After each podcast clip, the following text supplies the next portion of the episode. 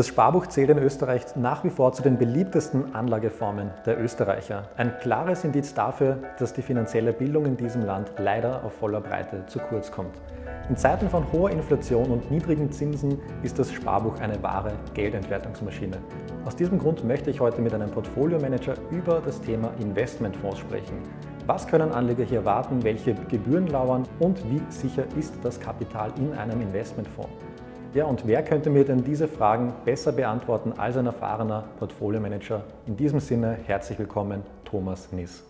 Danke für die Einladung. Thomas, du als äh, Experte, als Portfolio-Manager, wenn ich dich gleich einmal so direkt fragen darf, wie legst du privat dein Geld an? Ähm, ich lege mein Geld privat in unsere eigenen Fonds an mhm. ähm, und da ist das wirklich, das ist, ich würde mal sagen, 95 Prozent dessen, was ich mache. Ähm, und äh, gibt es immer dieses Sprichwort, put your money where your mouth is. Also ich halte nichts davon, quasi die Dinge zu tun und dann nicht auch gleich selber auch dazu zu stehen. Äh, aber es gibt natürlich auch noch ein, bisschen Geld, das ich quasi außen ähm, in Projekte investiere, die mich interessieren. Ähm, ich habe zum Beispiel ähm, Ende 2020 in einen Grazer Krypto-Investmentfonds investiert. Das ist eine kleine Gesellschaft, die ähm, vor allem in Decentralized Finance Projekte investiert haben. Mhm. Ähm, das hat sich, sehr, hat sich gut ausgezahlt, äh, muss ich sagen, bin ich sehr froh darüber. Ähm, habe dann auch ein paar Immobilieninvestments, das heißt Wohnungen, die ich vermiete, äh, die sich so angesammelt haben jetzt über die Zeit. Ich bin ja nicht mehr so ganz der Jüngste, 45 bin ich ja auch schon, äh, bald. Ähm, ja, aber quasi liquides, mir ist es sehr wichtig, dass ich viel liquides Vermögen habe und dementsprechend ist das aller, allermeiste angesparte Geld in unsere eigenen Investmentfonds investiert. Im eigenen Investmentfonds, sehr schön. Ja. Äh, Thema Investmentfonds. Was kann man sich jetzt darunter vorstellen? Wie, ich habe im Intro schon erwähnt, beliebteste Anlageform in Österreich das Sparbuch. Mhm. Investmentfonds ist ja doch ganz konträr dazu. Ja, also verfolgt auch, ähm, Investmentfonds ist ein ganz ein breites Thema. Ja. Es kann ja alles sein von einem Fonds, der vor allem in kurzfristige Anlagen auch investiert, das dann sehr Sparbuch oder sehr geldnahe ist und eben in langfristige Themen äh, wie eben die Anlage in Unternehmensanteile. Mhm. Ähm, was ist ein Investmentfonds? Eigentlich nichts anderes als eine Hülle, ein, ein rechtliches Konstrukt, äh, innerhalb dessen Vermögenswerte gehalten werden, die, die, die so, das so strukturiert ist und so standardisiert ist, dass es für den Vertrieb an Konsumenten zugelassen wird. Aber auch da gibt es wieder Unterschiede, weil nicht jeder Investmentfonds ist zugelassen für den Vertrieb an Privatpersonen.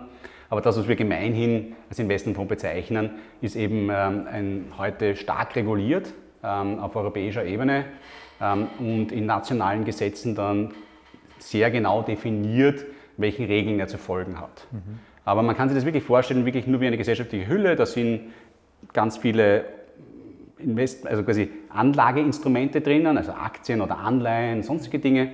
Und dann hat jeder Investmentfonds auch ein Konto. Mhm. Und wenn man jetzt einen Anteil kauft, dann kommt das Geld auf dieses Konto und mit dem Geld an diesem Konto kauft dann der Portfolio Manager irgendwelche Assets, die halt eben vorgesehen sind für den Investmentfonds. Stichwort vorgesehen. Äh, ja. Äh, welche Assets können jetzt so in einem Fonds drinnen sein? Du hast gesprochen von Aktien, äh, von Anleihen. Äh, Kryptowährungen sind gerade sehr äh, in, freuen sich gerade medialer äh, ja. Aufmerksamkeit. Wäre es jetzt theoretisch auch möglich für einen Investmentfonds, äh, Bitcoins zu kaufen? Also es ist momentan sehr schwer umsetzbar, also das unmittelbare Kaufen von Kryptowährungen in Form eines Investmentfonds. Ähm, was jetzt gemacht wurde und ähm, auch angeboten wird, sind sogenannte eine Umsetzung in Form einer Exchange Traded Commodity. Mhm. Das ist ähnlich wie ein ETF. Ähm, das ist auch wieder nur ein Fonds, der an einer Börse gehandelt wird. In dem Fall handelt es sich aber typischerweise um Schuldverschreibungen, also Anleihen eigentlich von der rechtlichen Struktur die aber im Hintergrund mit äh, Kryptowährungen besichert sind. Also mhm. zum Beispiel der ähm, aktuelle, dieser, äh, die Bitpanda hat einen auf Bitcoin laufenden ETC herausgegeben. Da ist aber sozusagen nicht unmittelbar in diesem Fonds tatsächlich Bitcoin, mhm. sondern eben Anleihen, also Schuldverschreibungen und die wiederum hinterrum sind ähm, hinterlegt mit Bitcoin. Sodass das für den Anleger auch steuerlich eine sehr angenehme Art und Weise ist, nehme ich an. Also ich glaube, die, die, Besteuerung ist nochmal eine eigene Thematik. Okay. Es ist halt einfacher für den Anleger, in sein tatsächliches Anlagedepot hineinzubringen. Also er braucht dafür jetzt keine Krypto-Wallet, mhm. ähm, sondern kann das über ein normales Depot abbilden. Man muss sich halt nur im Klaren sein, man hat tatsächlich nicht die unmittelbare Kryptowährung, äh, sondern eben einen Anspruch darauf über ein, eine rechtliche Konstruktion, die im Wesentlichen einem Anleihenfonds entspricht, der börsengehandelt ist. Es ist hochkompliziert, das, mhm. ähm, ähm, das sogenannte ähm, Prospekt, in dem beschrieben wird, wie das alles funktioniert, hat 218 Seiten, äh, ist mit unzähligen Risiken, ganz ehrlich gesagt, auch verbunden, okay. äh, an vielen Stellen, weil irrsinnig viele Player da involviert sein müssen, dass das funktioniert. Ähm, die klassischen Investmentfonds sind relativ einfach ähm, zu verstehen. Äh, Sobald es dann in die Situation eines ETFs geht, brauchst du schon wieder zusätzliche Parteien. Da gibt es dann Authorized Participants und, äh, und viele andere Themen. Und gerade im Kryptobereich hast du dann noch einmal einen Krypto-Custodian irgendwo, der auch dann die Kryptowährung halten muss. Also da gibt es viele Parteien und das macht die ganze Kostenstruktur sehr undurchsichtig. Ähm, also ist ein, immer noch ein sehr schwieriges Thema. Mhm. Okay, also wenn ich Bitcoins kaufen möchte, dann ist das wahrscheinlich auf direktem Weg der einfachere Weg und mit meinem Investmentfonds, da sind in der Regel Aktien drinnen, Anleihen, also so einfach wie möglich. genau, also ich würde auch sagen, also ich, ähm, ich bin gespannt, ich beobachte das mit großem Interesse. Ähm, ich finde äh, es toll, dass jemand diesen Weg gegangen ist. Ich befürchte, dass die Kosten deutlich höher sein werden, als wenn man es direkt hält. Mhm. Ähm, nicht nur, weil die Managementgebühr da ist, die dann eben schon verrechnet wird, sondern der Fonds ja auch eben irgendwo alle Parteien, die da involviert sind, zahlen muss. Ja. Und da kommt es oft, oft zu Gebühren, die man halt nicht auf den ersten Blick sieht. Das ist in Investmentfonds auch ähnlich. Mhm. Ähm, zum Beispiel die, ähm, die Spreads, die die Börsen verrechnen dafür, dass man ähm, Anteile kauft im Fonds, sind auch nicht unmittelbar transparent. Ähm, daran arbeitet aber die Europäische Union sehr intensiv, dass es da zusätzliche Transparenz gibt. Äh, mittlerweile muss man auch in den eigenen äh, Ex-Post-Kosten nachweisen, diese Kosten separat ausweisen äh, im Rahmen der Transaktionskosten. Also da gibt es schon sehr, sehr viel rechtliches Material, das zwingend vorsieht, wie es zu tun ist. Ja. Ähm, ja. Stichwort ein nächstes Passwort, du hast es schon gewählt, ETF, äh, mhm. die Handelbarkeit. Ja. Ein ETF ist jetzt auch nichts anderes als ein normaler Investmentfonds, oder gibt es da große Unterschiede? Nein, im Wesentlichen ist er eben ein ganz normaler Investmentfonds. Es steht ja auch für Exchange Traded Fund, also börsengehandelter Fonds. Mhm. Und was ihn aber grob unterscheidet, ist, ist das, dass ein, ein ETF, da wird der Fonds nicht unmittelbar vom Anleger gekauft oder die Voranteile, sondern von einer Partei, die dazwischen sitzt, der sogenannte Authorized Participant. Mhm. Und der kauft also quasi eine große Tranche vom Fondsanbieter und bietet diese Tranche dann am Markt an, damit äh, Anleger diese kaufen können. Das heißt, wenn ein Anleger dann einen Anteil kaufen will, dann kauft er den eben nicht so, dass er Geld überweist an ein Konto eines Investmentfonds, sondern er kauft jemanden anderen ab. Und dadurch, dass sichergestellt werden muss, dass es immer Käufer und Verkäufer gibt, braucht es diese Authorized Participants, die als sogenannte Market Maker da sind und sicherstellen, dass es immer zu einer Preisbildung kommt. Also dass immer sozusagen ein Käufer und Verkäufer da ist am Markt. Die machen das natürlich auch nicht gratis. Ähm, dazwischen gibt es auch noch die Börse. Also das, was beim ETF halt oft gerne übersehen wird, ist, dass es eben nicht nur die Kosten des Fonds an sich gibt, äh, die ja bekanntlich immer wieder präsentiert werden als so unglaublich günstig, sondern man muss eben auch wissen, dass man jedes Mal, wenn man einen Investmentfonds kauft, Börsenspesen zahlt. Ja, das sind aber wieder die Spesen, die man eigentlich nicht sieht, weil sie im Preis bereits verpackt sind. Ähm, das, kann bei, das ist bei hochliquiden Produkten nicht viel, ja, mhm. das sind fünf Basispunkte vielleicht, also 0,05 Prozent. Ähm, und, äh, aber bei weniger liquiden ETFs, also wenn man zum Beispiel Produkte kauft auf Frontier Markets oder bisschen was ausgefransteres äh, wie ähm, Small Cap European Stocks oder so irgendwas, was nicht so intensiv gehandelt wird, dann kann das sehr teuer werden. Ja, sehr teuer.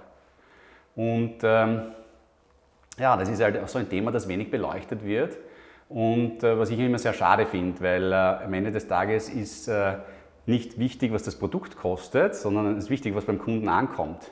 Ja? Und diese Brille, was aber der Anleger verdient, die wird oft wenig aufgesetzt und da, kommt, da kommen halt so Themen wie, was zahlt er fürs Handeln, ähm, halt auch zu tragen. Ja. Und dort ist meines Erachtens der Investmentfonds, der traditionelle Investmentfonds klar überlegen, weil der handelt nicht an einer Börse und handelt zu Nullkosten. Ähm, das heißt, das Einzahlen und die Ausgabe von Anteilscheinen kostet dem, dem Anleger gar nichts. Mhm. Und ähm, im Fonds wird halt die Transaktions, wird, die, wird die Kosten für eine Transaktion äh, auf alle Anteilseigner verteilt. Und das passiert im ETF auch so, äh, aber dort habe ich noch eben zusätzlich das Thema, dass ich auch den Anteil an der Börse kaufe. Ja.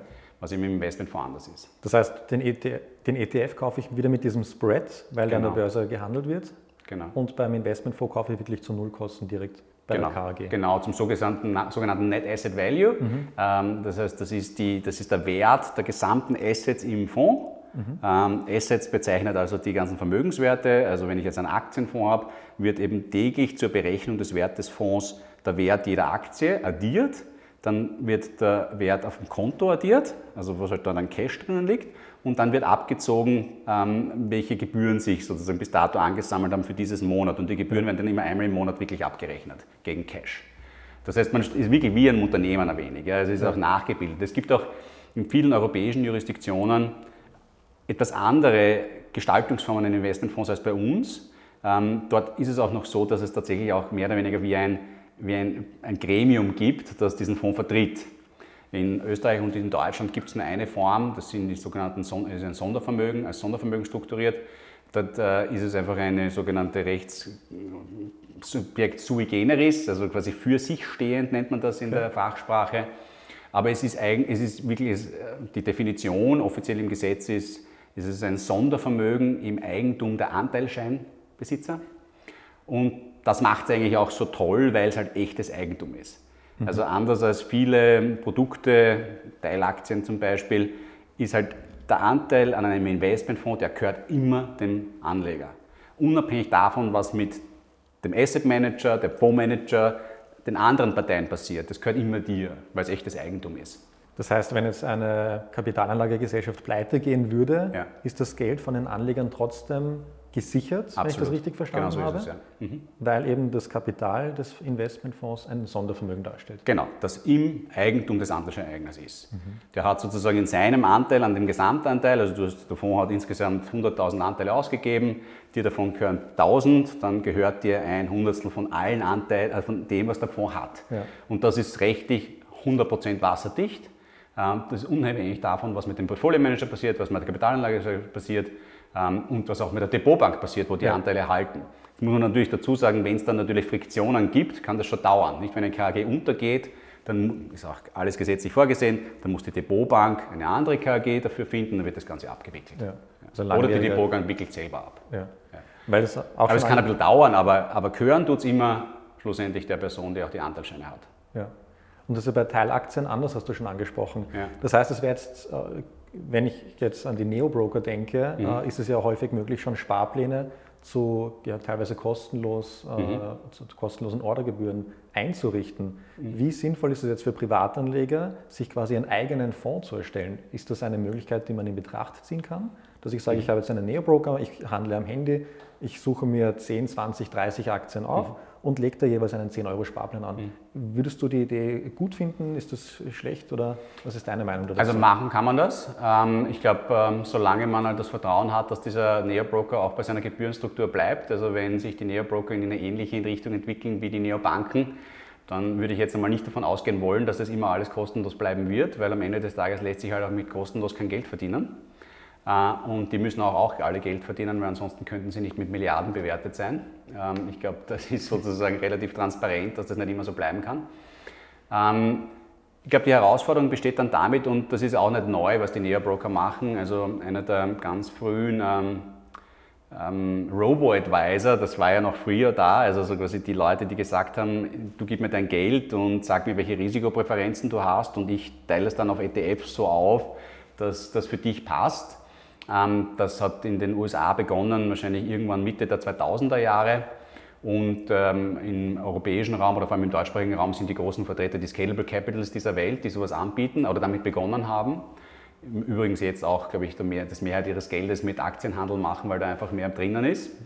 Ähm, aber diese, diese äh, in Amerika einer der ganz großen Wealthfront, ja, ähm, die haben ähm, diese, das auch begonnen anzubieten, zuerst ETF-Portfolios und danach sind sie auf das Thema gekommen, dann lass uns das in Einzelaktien abbilden.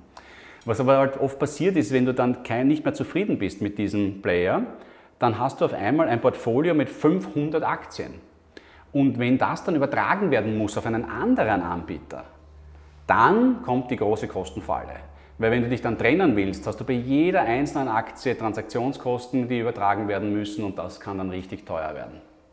Ja. Vor allem auch die Übertragung ist ja nicht kostenlos zu einem anderen Broker, also da kommt wirklich einiges an Kosten dazu. Das kann so sein, die Übertragungen sind oft noch kostenlos, aber vor allem dann wieder der Transfer raus aus den einzelnen Titeln kann extrem kostenintensiv sein. Ja.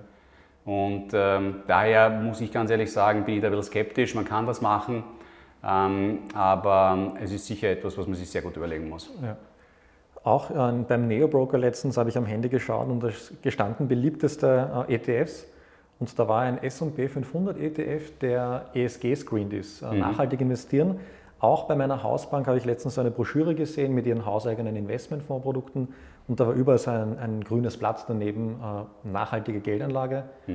Äh, das Thema Nachhaltigkeit und Geldanlage, wie passt das zusammen? Ja, ich meine, es ist, eine, es ist ein ganz ein wichtiges Thema.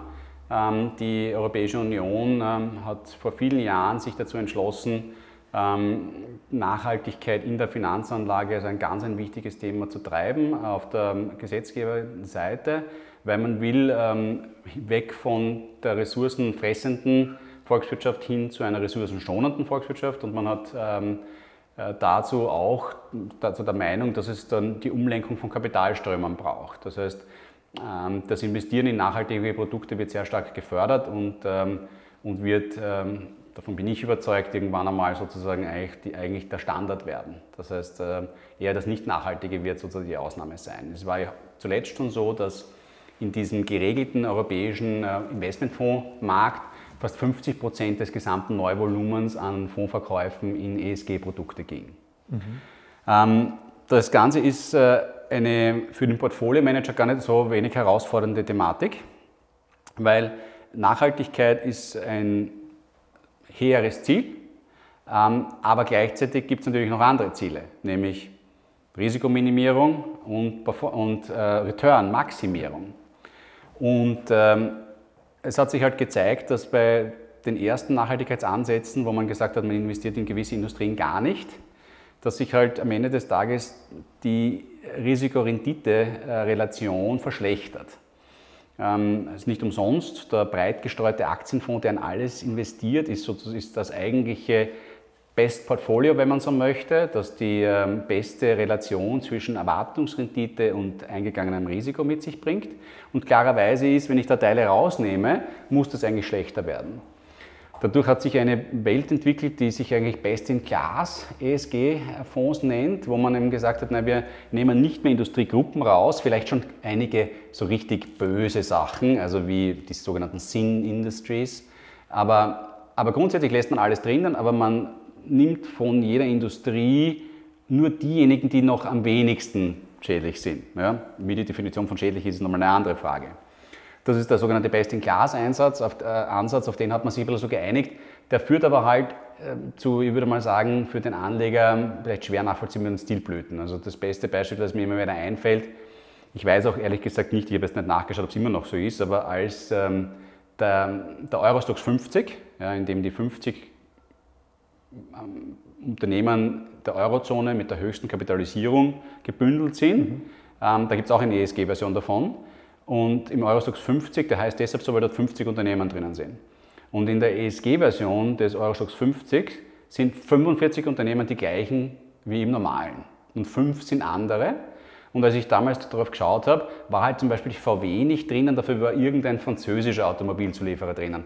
Da frage ich mich natürlich dann schon sozusagen, da ist jetzt das Sticker ESG drauf, eigentlich ist das zu 90 Prozent das Gleiche und das, was dann sonst noch ausgewechselt wird, ist auch nicht so viel anders das ist schon ein bisschen auf gut österreichisch Augenauswischerei. Ähm, ist ja auch ein Riesenthema zurzeit in den Medien, Greenwashing, wie das dann genannt wird. Ähm, aber ähm, es ist ein wirklich herausforderndes Thema, weil die Europäische Union ähm, ja auch in ihren Regelwerken mittlerweile versucht, äh, stärker vorzugeben, was es bedeutet, nachhaltig zu sein. Ähm, da gibt es auch jetzt wieder eine Unterscheidung zwischen sogenannten Artikel 8 und Artikel 9 Fonds äh, nach der sogenannten Offenlegungsverordnung. Ähm, der Artikel 9 Fonds, das ist einer, der wirklich sozusagen gute Sachen fördern will. Das ist sehr spezifisch festgelegt, wie das alles berechnet werden muss. Das ist unglaublich detailliert, technische Details von A bis Z, also atemberaubend äh, komplex. Ähm, die Artikel 9, 8 Fonds, die äh, sind ein bisschen breiter definiert, weil es eigentlich keine, weil nicht klar gesagt wird, was ist nachhaltig und was ist es nicht, weil es mhm. eben Ansichtssache ist.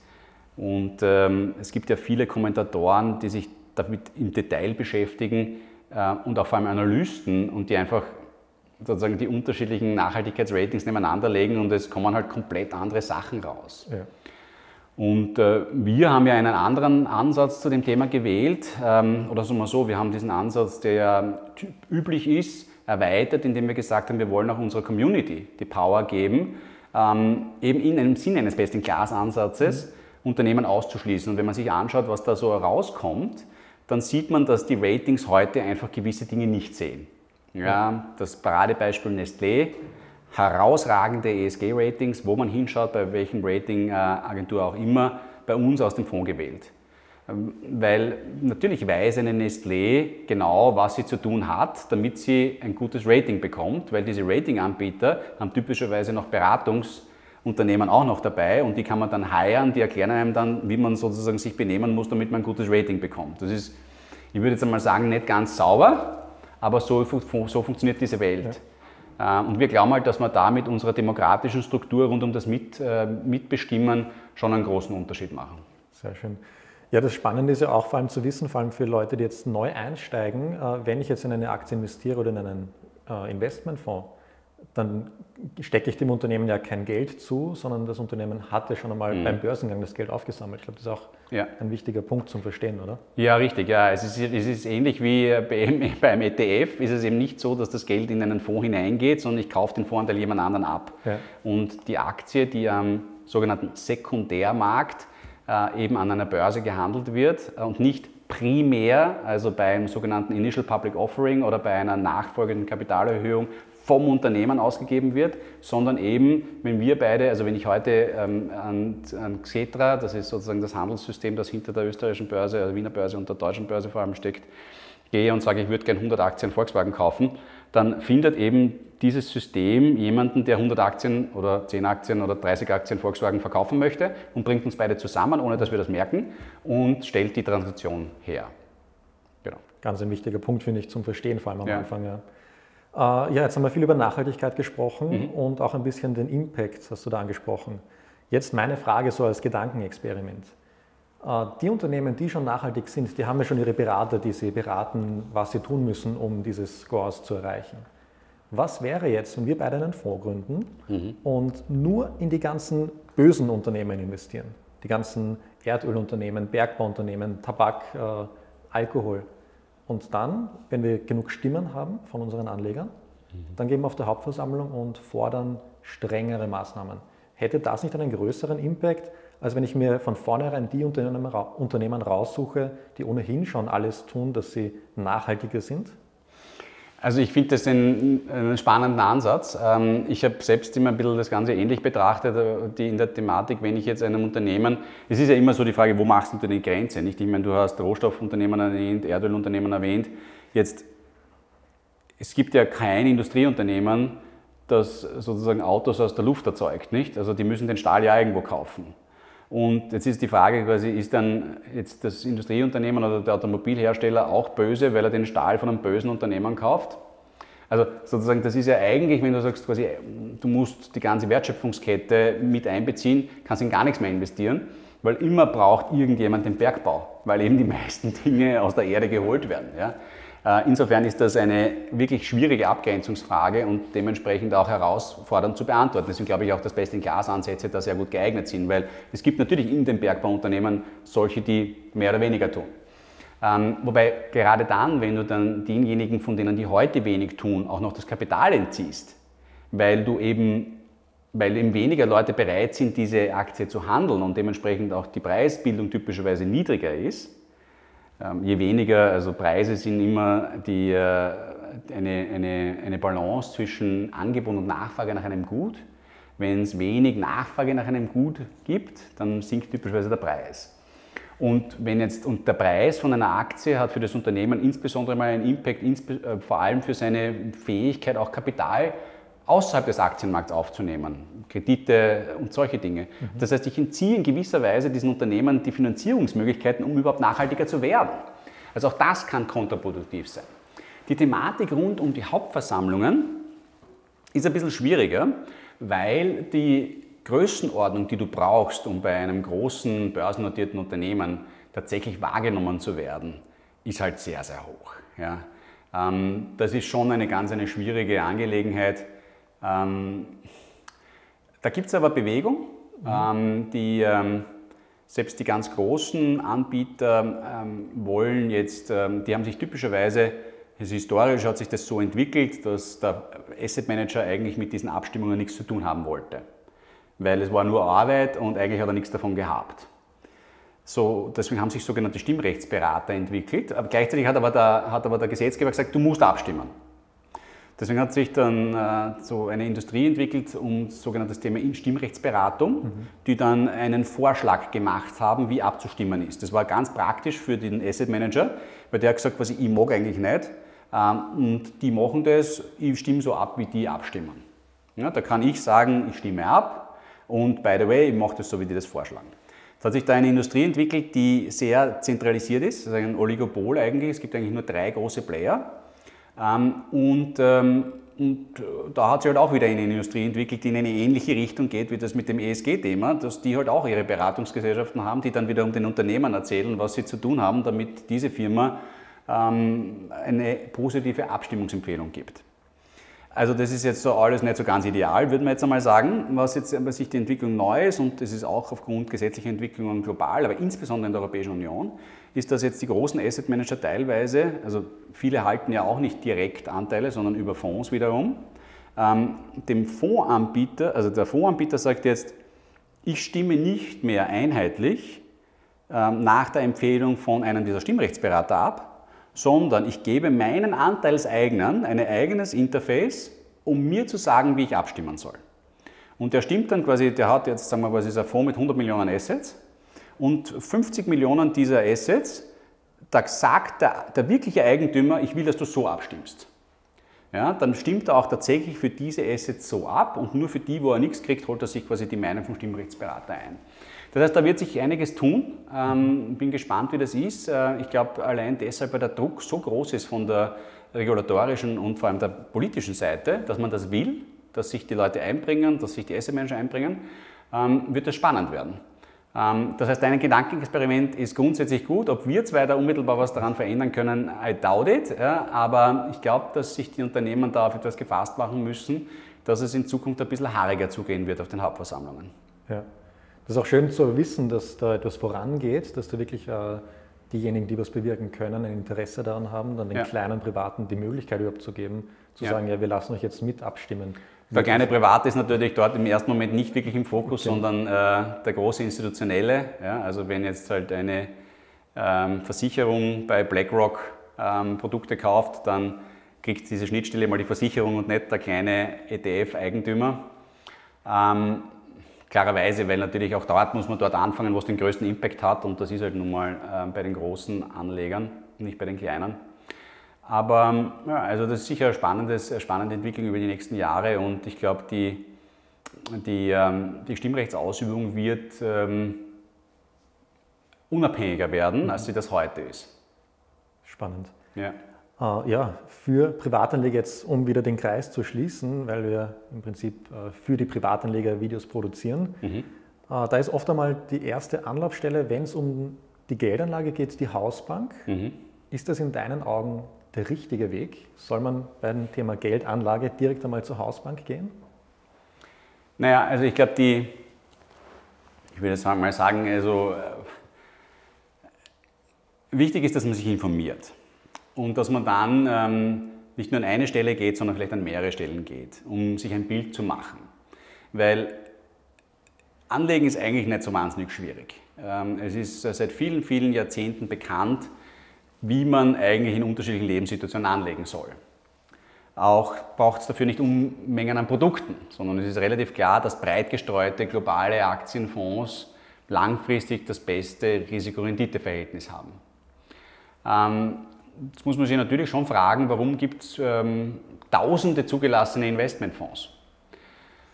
Ja, weil natürlich ähm, das nicht so wahnsinnig schick ist für eine Industrie, die sich entwickelt hat, dass es da eigentlich ein paar Produkte gibt, die reichen würden, sondern die wollen Produkte verkaufen, die wollen ja was verdienen damit.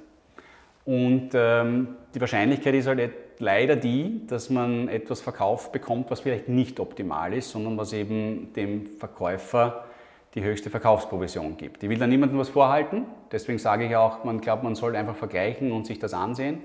Aber man kennt natürlich leider diese Verkaufsgespräche, die dann so gehen, naja, das gibt schon auch, aber da weiß ich natürlich nicht, da können wir nicht garantieren. Aber für unsere eigenen Produkte, da wissen wir genau, was passiert und da können Sie sich darauf verlassen und hin und her. Das ist halt leider ein bisschen so die Gesprächstaktik, die da verwendet wird. Und ähm, die Industrie lebt davon, dass sie etwas, was eigentlich überhaupt nicht kompliziert ist, sehr kompliziert macht, weil ansonsten der Anleger halt viel eher erkennen würde, dass es viel einfacher ist, als man es glauben mag. Jetzt ist es nicht nur die, Anle An die Fondsindustrie, die davon lebt, sondern auch die gesamte mediale Umspielung dieses ganzen Themas lebt davon, dass die Leute Bewegung in ihren Portfolien haben. Ähm, das heißt, die ganze Medienlandschaft hat auch kein Interesse daran eigentlich, dass die Leute da draußen wissen, dass es eigentlich nicht so schwer ist. Sondern auch die will Boom und Bust und Stars und tolle Anleger und beste Fonds und da und hin und her, weil, weil es halt aufregend ist und die Leute interessiert. Fürs Anlegen und für den Erfolg des Anlegens ist das eigentlich nicht gut. Was ist jetzt eigentlich, wenn man jetzt die Lösung sucht, was braucht man da wirklich? Reicht eine App und ein Handy? Ja, ich bin schon der Meinung, dass eine App und ein Handy reicht. Und äh, ähm, ich glaube, es ist ein bisschen eine Frage auch dessen, wie viel Geld es wird. Ähm, bei großen Vermögen, und das ist jetzt für jeden unterschiedlich, aber so wenn es dann richtig viel Geld wird, ist es manchmal gar nicht schlecht, wenn man halt jemanden hat, mit dem man nochmal drüber reden kann. Ähm, ich glaube also, bin schon davon überzeugt, dass es für die großen Vermögen dieses klassische Private Banking Segment immer geben wird, weil da will man sich anhalten an etwas, da braucht man dann, wenn, ich sage mal, selbst du kannst noch so viel Geld haben, wenn der Aktienmarkt, du hast da 10 Millionen Portfolio und der Aktienmarkt schwingt um 10 Prozent, was er jederzeit tut, das ist halt eine Million Euro und das ist halt immer viel Geld. Ja? ja. Ähm, und äh, ich glaube, da wollen Leute jemanden zum Reden haben. Ähm, ich glaube, im Sparplanbereich, ähm, da, da ist ehrlich gesagt die Marge so niedrig, dass es unmöglich ist, dass ich außer beim digitalen Anbieter ein wirklich gutes Produkt bekomme. Weil der klassische Vertrieb sich nicht damit bezahlen lässt. Also ich weiß, wovon ich spreche in dieser Welt. Ja. Ähm, man braucht sich das ja nur vorstellen. Ich meine, wenn ich einen 10-Euro-Sparplan anbiete, so wie bei uns, dann investiert der Anleger im ersten Jahr 12 mal 10 Euro. Das sind 120 Euro. Angelegt hat er davon im Schnitt 60, ja, weil am Anfang ja nur 10, dann 20, dann 30. Mhm. Und auf die 60 Euro verlangen wir ein Gesamtgebührensystem für Depot, für Transaktionen, für Fonds all-in von maximal einem Prozent. Naja, das sind halt auf 60 Euro 60 Cent. So. Und mit 60 Cent kann ich nur ein hochautomatisiertes System bedienen. Unmöglicherweise eine, eine Person mit Gehältern, Sozialabgaben, das geht sich einfach nicht aus. Und dementsprechend muss man sich halt einfach ganz vernünftig die Frage stellen, kann das funktionieren. Nicht? Und ja. äh, ich bin der Meinung, wenn man sich diese Frage öfter im Leben stellt, ähm, äh, bewahrt man sich vor vielen Enttäuschungen. Ja. Wir haben ja auch ein YouTube-Video zu eurem, zu deinem Unternehmen gemacht, okay. Own 360. Mhm. Ja. Da gehen wir ganz genau ein, was da eigentlich für tolle Sachen angeboten werden. Mhm. Und ja, sehr spannend, so wie du gesagt hast, eine App, ein Handy und man kann im Prinzip als Privatanleger loslegen. Ja, absolut. Und ähm, was wir halt versuchen, ist diese, diese Beziehung die ich eben glaube, die schon wichtig ist, weil man sich einfach die Sicherheit gewinnen muss. Das versuchen wir eben mit unserer Content-Plattform zu ergänzen, wo man ähm, Zugang mehr oder weniger zu mir hat, äh, wo man Zugang zu unserem Customer Service hat, äh, wo man aber auch eben hineinblickt in den Fonds, um diese Anonymität zu zersprengen wo ich sage es immer so, wir, wir ziehen den Vorhang auf und wir zeigen quasi die Unternehmen, die da drinnen sind und, und wollen damit halt vor allem zeigen, dass es eben nicht Spekulation ist, dass es nicht darum geht, äh, ob der Preis von heute auf morgen steigt oder sinkt, sondern es geht darum, Miteigentümer zu sein an diesen tollen Unternehmen und mitzuverdienen. Und das versuchen wir mit unserem Content Stream und da muss ich auch ganz ehrlich sagen, sind wir sehr, sehr glücklich darüber, wie gut das funktioniert. Was heißt gut funktioniert? Ähm, in, immer dann, wenn es an den Aktienmärkten ein bisschen choppy wird, also wenn sozusagen die Volatilität, also die Schwankungen der Kurse rauf und runter gehen, stärker werden, insbesondere wenn sie nach unten geht, sehen wir typischerweise sehr hohe Zuflüsse in unsere Fonds. Was sehr unüblich ist, weil normalerweise mhm. sagt man immer, der Kleinanleger geht immer dann, weil er Angst bekommt. Und ich habe das Gefühl, dass bei uns eine sehr positive Community da ist, die gerade dann sagt, aber jetzt erst recht. Ja? Und, äh, und das führt dazu, dass die Renditen unserer Anleger, und das ist das, worauf es am Ende des Tages ankommt, nämlich wie viel der Fonds rentiert und was der Fonds kostet, das ist die eine Sache. Wichtig ist aber, was beim Anleger ankommt. Und das wird ganz extrem davon beeinflusst, zu welcher Zeit er investiert und wie lange er investiert. Das sind die Hauptthemen. Und äh, da haben unsere Anleger vieles richtig gemacht und dementsprechend auch sehr satte Renditen erzielt. Das waren wunderschöne Schlussworte. Thomas Nies, Portfolio Manager und CEO von Own360. Ja. Ich sage vielen Dank für das Danke. Interview. Danke vielmals, hat mir sehr viel Spaß gemacht. Danke so. Ciao.